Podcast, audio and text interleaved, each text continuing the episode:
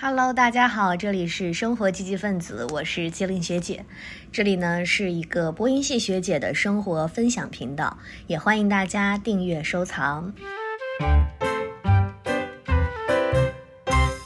大家可以猜猜我在哪儿？我在学校西门的如家酒店。是的，我回来了。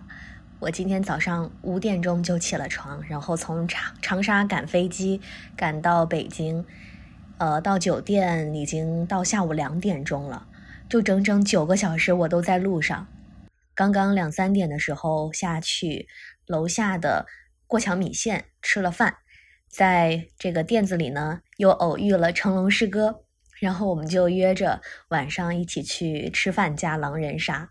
我还记得前几天就是我们班呃班委在收集大家关于班级的一些照片嘛。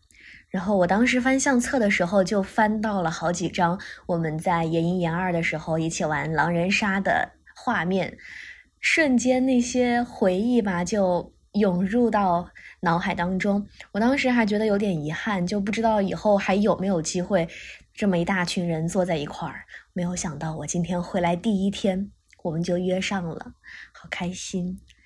其实我这一个月。发生了非常多的事情，比如说回校这个事儿，我们一直都觉得可能毕业之前有可能嗯没有办法回学校了，就一直在担心这件事情。五月底的时候，当时学校发了一次通知，说可以回学校收拾东西。我当时机票也订了，酒店也订了，结果北京突然疫情，就是那个酒酒吧里面突然聚集了疫情嘛。所以我就没办法，只有全部退掉，又等了一个月。就在我们还在犹豫到底能不能回来的时候，学校终于发了通知，让我们自己回来收拾行李。然后呢，这一次回来其实待的时间也不长，可能就七天、一周左右吧。有可能是我最后一次以学生的身份回到北京，可能是我最后一次。嗯，以在校生的身份踏进校园，但是我们这一次呢，就是进学校之前必须要在外面先隔离三天，做三天的核酸才能够申请进校。所以呢，我现在就在外面的酒店里先坐着，呃，先住着。不过无论如何，我总算是回来了。之前的那些遗憾，我觉得这一周可以弥补掉很多。比如说和同学合照，能够穿着学位服在校园里面去拍照，包括跟老师合照等等，呃，能够自己亲手收拾行李回家，我都觉得这是一种幸福，好吗？唉，好好珍惜吧，最后一周的时间。然后这一期呢，还是我一个人在这儿简单的复盘一下吧，因为呃，从第一期到第五期，今天这是第六期。说实话，这个播客它的受关注的数量、订阅的人数是远远超乎我的想象。在第一期的时候，我就是把这个播客定位成一个记录我当下即时状态的这么一个嗯声音的平台。当时我很希望自己就除了自己在这说之外呢，也能够邀请到一些朋友去对话。那这个愿望呢，在二三四期都成功的实现了，而且我觉得聊的都非常的开心。嗯，和自己的朋友聊着自己也感兴趣的话题，并且我们彼此分享欲是非常浓厚的。我们在聊天的过程当中。嗯，说实话，碰撞出来的火花是超过我的预想的，所以我对那几期的内容都非常的满意。第五期呢，是因为，呃，做这个播客有那么一段时间是处于一个上头的状态，我就一直在想，每天都在想，嗯，哪些人、哪些话题可以成为我的选题。所以在一天晚上我躺下来的时候。因为我们疫情这一届呢就没有拍班建了，班建就是类似于一个班级的 MV 嘛。之前每一届都有，但是我们呢就今年拍不成，所以我那天睡觉我怎么都睡不着，就有点失眠。我突然在想，哎，为什么不做一个播客版的班建？这个这个这个这个这个想法一出来，我就整个人很兴奋，觉得这是一个可以实现的想法。然后第二天马上跟我的两个好朋友去分享这个想法，他们也非常的支持，所以我们三个人就马上行动去邀请班上的同学来录制这个播客。所以上一期第五期的播客，它真的是我巅峰吧。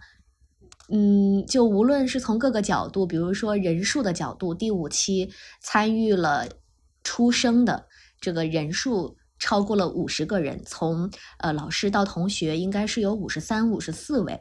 那之后我敢保证，没有一期播客会再超过这个人数。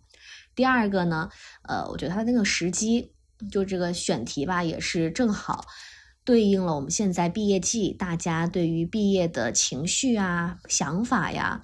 也都是在产生一个共鸣的状态，所以我自己做的时候，说实话，我非常的开心，呃，乐在其中吧。嗯，第三个呢，上一期播客可能也是我剪辑能力的一个综合体现了。我本来想着说这个播客，嗯，不需要那么复杂，什么背景音啊。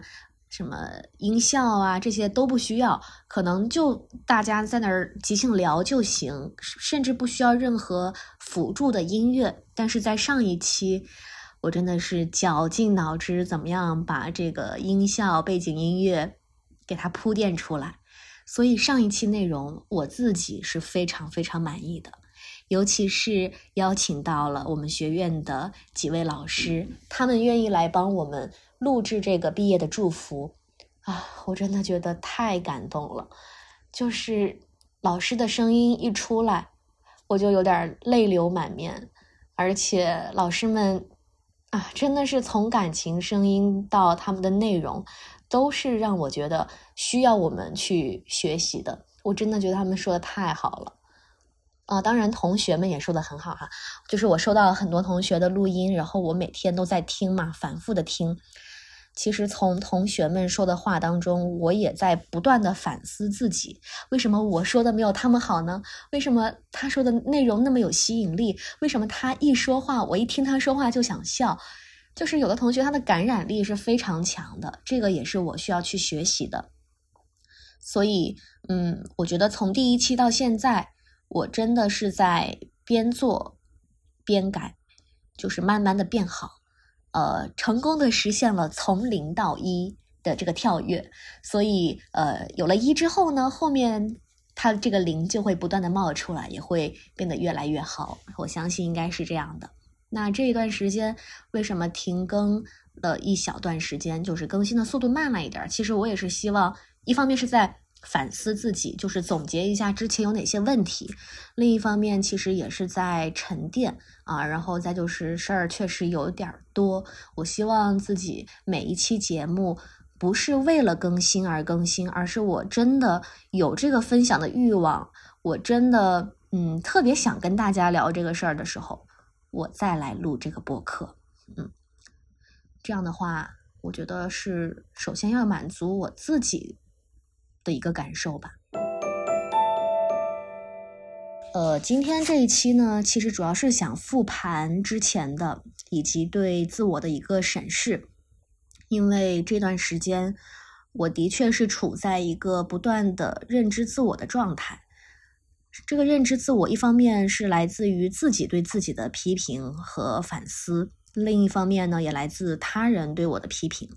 首先是自己的批评，就包括呃我。自己在跟之前的嘉宾去聊天的时候，包括我在做这个播客的时候，嗯，还是发现了一些问题。比如第一个呢，我觉得我说话的状态好像有点是不是太随意了呀？虽然我觉得这样说话会比较自然一点，但是我听就是回听我跟同学、跟朋友去聊天的时候，我觉得我这个嗯，完全不像是一个学播音的。当然也不是说一定得端着啦，但是我是觉得有点没达到我自己的这个要求，就是可能我平常说话的状态确实有一点点随意了，这个需要再注意一下下。然后第二个呢，就是我发现我的思维是有一点偏慢的，因为语言是思维的表现嘛。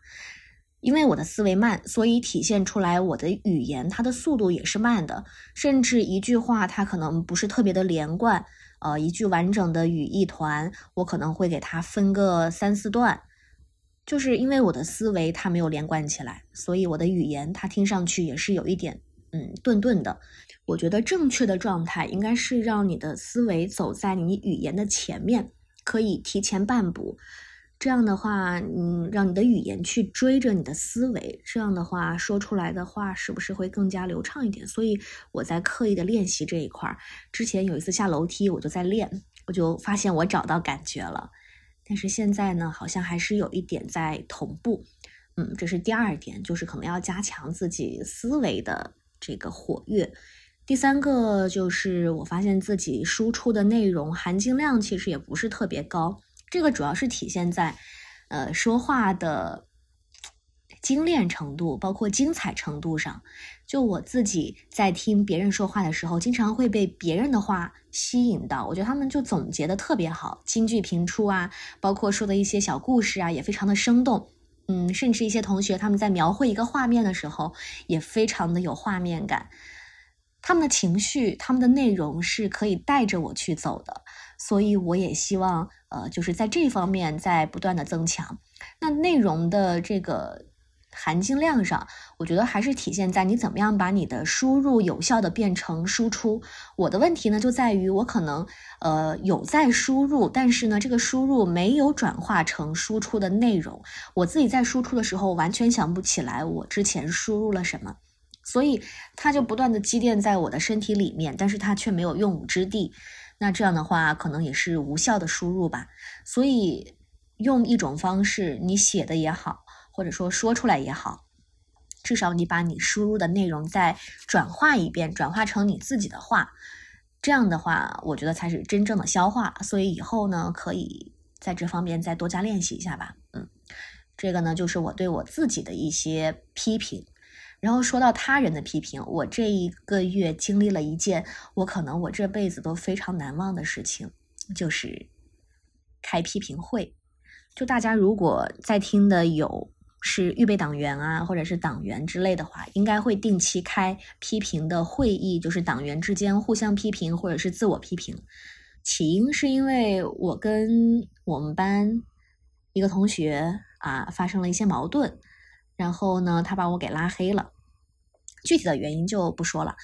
呃，所以呢，我们的师哥他真的非常的负责，就为了化解我们之间的矛盾，给我们专门的开了一场谈心会，让我们把自己对对方不满意的点全部都清楚的表达出来。呃，可能目的不一定是一定要加上好友重新和好，但是让彼此增进一下对自我对对方的了解。然后，就这件事情是让我觉得印象挺深刻的，因为在这么多年，很少会有这样的一个场合，这样的一个时机，让你去认真的批评别人，同时也聆听别人对你的批评。当然，这些批评，我觉得还是要辩证的去看待。有的问题是我真的以前从来没有意识到的，然后经过同学的提点，他们的批评，我才知道原来这是个问题。可能以前自己不会注意到，但是无形当中却会对身边的人产生一些负面的影响或者情绪。那这一点呢，我确实以后也会更加的注意。但是如果说有一些问题，我觉得并不是我的问题的话，呃，那我就还是选择，就是让他去吧。毕竟。我觉得不可能和每一个人都相处的那么融洽，毕竟每一个人都是有不同的个性、不同的想法、不同的价值观的，对吧？嗯，既然道不同，那就不相为谋吧。反正也别让自己、别让他人过得太难受，自己开心，和自己能够聊得来的人增进了解，尽可能的去包容那些。呃，能够去包容的人，如果说实在没有办法相容的话，也不用太强求了。嗯，我是这么想的。嗯，但总而言之呢，这一次批评会让我对自己进行了非常深刻的反思。嗯，就觉得自己还是有很多不好的地方。以后还是要注意身边人的感受。所以我觉得自我，它不仅来自于我们对自己的认识，其实也来自于你跟他人的对话。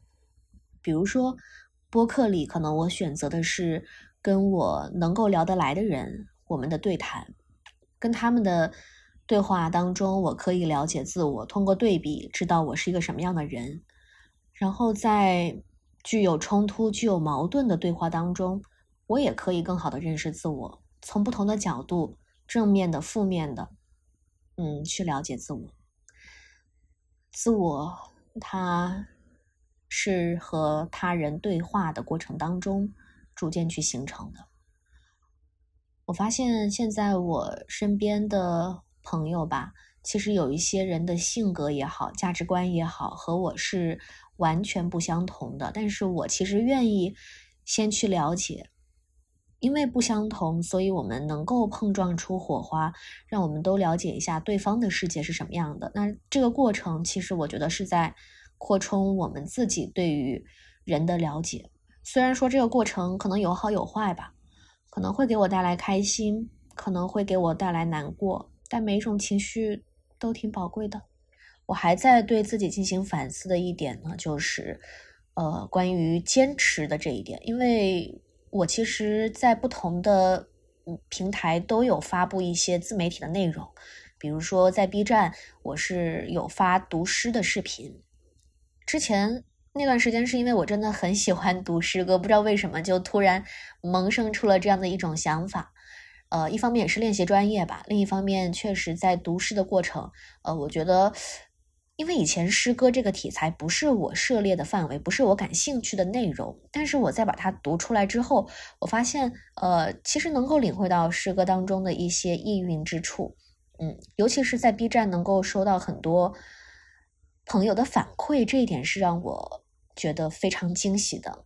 但是后来呢，也慢慢的停更了。虽然后台包括评论会不断的有人在催更新，但是我现在这个动力确实是有点不足。我就觉得自己好像对于一件事情，想要一直坚持下去，一直都有点难以做到。就是可能我。在任何平台发布的任何的内容，它的动力都是来源于我的分享欲，是我在此时此刻有这么一个分享的欲望，有这么一个诉说的欲望，那我就愿意把它分享出来。一旦它变成了一种工具，变成了一个任务，反而会让我对它失去兴趣。所以，在我看来，无论是任何平台。大家都说内容为王，但是我的话就是兴趣为王。我一定是会以自己的兴趣、我的主观意愿放在第一位。至于流量，至于它的效果如何，我当然希望能够获得好的数据。但是对于我来说，这个并不是我的主要目的。就好像我做毕业播客，我并没有奢求我一定要通过这个播客获得什么，获得什么呢？获得同学、老师的认可吗？我觉得我不需要，是因为我真的希望给我自己留下一些关于研究生的回忆吧。所以我发现，我当我有了一个兴趣去做一件事情的时候，首先我会尽自己最大的能力去把这件事情做好。这个过程的每一个环节做到位了，结果、数据，他们反而是顺其自然的事情。呃，所以我一直是这样的一个理念，就是结果当然很重要，但是对于我来说，我更加注重的是其中的体验和过程。我注重的是我在这个过程当中是否快乐，是否真的有收获。结果的话，如果是好结果，那我当然会非常的开心；如果是不太好的结果，我也能够接受。并且不断的去反思、去复盘、去改正，让它变得更好。但是呢，嗯，我也发现自己问题嘛，就是很难坚持一件事，把它坚持下去。所以这个毛病呢，还是得改。因为很多事情，如果你不坚持的话，你可能很快就会被别人超过去。那你原来的那些成果可能也都付之一炬了。所以有时间的话，还是要继续把我的 B 站读诗的视频搞起来。然后呢，这个播客，嗯，虽然不一定每周定期更哈，但是我也会尽可能的去不断的去寻找身边想要去聊天的人。呃，能够产生共鸣，或者说能够产生碰撞的人，大家一起去聊一聊自己都很感兴趣的事儿。包括现在在听我播客的各位，我也不奢求你们在听我的播客真的能够获得什么，能够学习到什么。嗯，我觉得播客也是一种伴随性吧，可能也是一种陪伴感。我其实对我的目标就是。一段时间之后的我再来回听此时此刻的自己，能够把现在我的情绪、我的状态能够稍微的还原出来就可以了。当然，我也希望通过播客这样的形式，把我的一些所思所想，呃，以这种表达的方式呈现出来，锻炼一下自己的口语表达能力。嗯，这也是一个目的。未来还是会有更多对话的形式出现的，其实已经还有几期在筹备当中，但是还没来得及去录的。嗯，之后也会一一的约上各位亲朋好友一起去再好好的聊一聊天。我发现我真的是一个挺爱聊天的人，但是一定要和对的人。唉，好吧，那我准备出门了，因为。我们约了去玩狼人杀，马上就要到时间了，那我就准备去跟他们会合了。今天是到北京的第二天，我刚才回听了一下昨天的录音，我发现我今天的情绪跟昨天完全是天差地别。今天我主要是去干了一件很重要的事儿，就是去解约。去年这个时候，我参加了一个配音的培训班，然后也顺利的得到了可以继续跟棚的机会，所以当时我非常的兴奋。我当时对自己的规划就是未来这一年的时间，趁着我还在北京，我还是一个在校生的身份，可以多去参加一些配音的项目，然后多积累相关的经验，也学习一些配音的方法。但是这么长的时间。我真正去配音的次数真的屈指可数，可能十次左右吧。因为在研三上学期的时候，虽然我人在北京，但是忙着校招、啊面试，还有写论文，所以有一段时间我是处于一个封闭在学校的状态。对，当时呃还有这个封闭管理的政策突然开始实行，呃，然后本来想着说。今年过完年回来之后，可以有大把的时间，呃，可以投入到这个配音项目的参与当中。因为论文写的也差不多了嘛，工作也找到了，但是又没有想到突如其来的疫情，让我们根本就没有办法返校，甚至没有办法返京，所以就拖到了现在，已经到六月底了。然后我回来就是为了解个约，嗯。就感觉待的时间有限吧，可能也就未来这一周的时间了。嗯，刚刚碰到了几个好久没有见的配音小伙伴，然后也在工作室里面坐了一会儿。当时有两桌的老师他们在吃饭，很明显的能够感觉到他们对于我来说。可能我认识他们，但是他们觉得我是一个很陌生的闯入者，可能根本就不记得我是谁了，因为我在工作室出现的次数真的是太少了，所以我回来的路上就很难过嘛。就不仅仅是这个事儿啊，包括这两天我的一个总体感受就是，我对这座城市，对我原本期待的人或者是。会有一个很大的落差，让我觉得有一些难过，有一些疏离感，就好像我从来就不属于这里，所以离开的时候没有人会记得，也没有人会跟你好好的去告别，嗯。还有就是原本自己规划的非常美好的计划，被疫情、被这些突如其来的外部因素弄得乱七八糟的。很多非常好的学习机会我没有把握到，优秀的老师我没有深入的去交谈，没有充分的去接触，我不知道该怪谁。就是会有一种很深的无力感，这个可能是疫情带给我的一个副作用吧。我会觉得自己这三年受这个疫情的影响太大。虽然大家都说呃要乐观积极的面对，嗯，但是此时此刻我真的还是有点绷不住。我也不知道为什么，就是这次回来会觉得整个人的情绪 有一点低落，嗯。跟我原本回来之前期待的东西差的有点远，嗯，也许是老天在帮我做选择吧。离开本来不应该属于我的地方，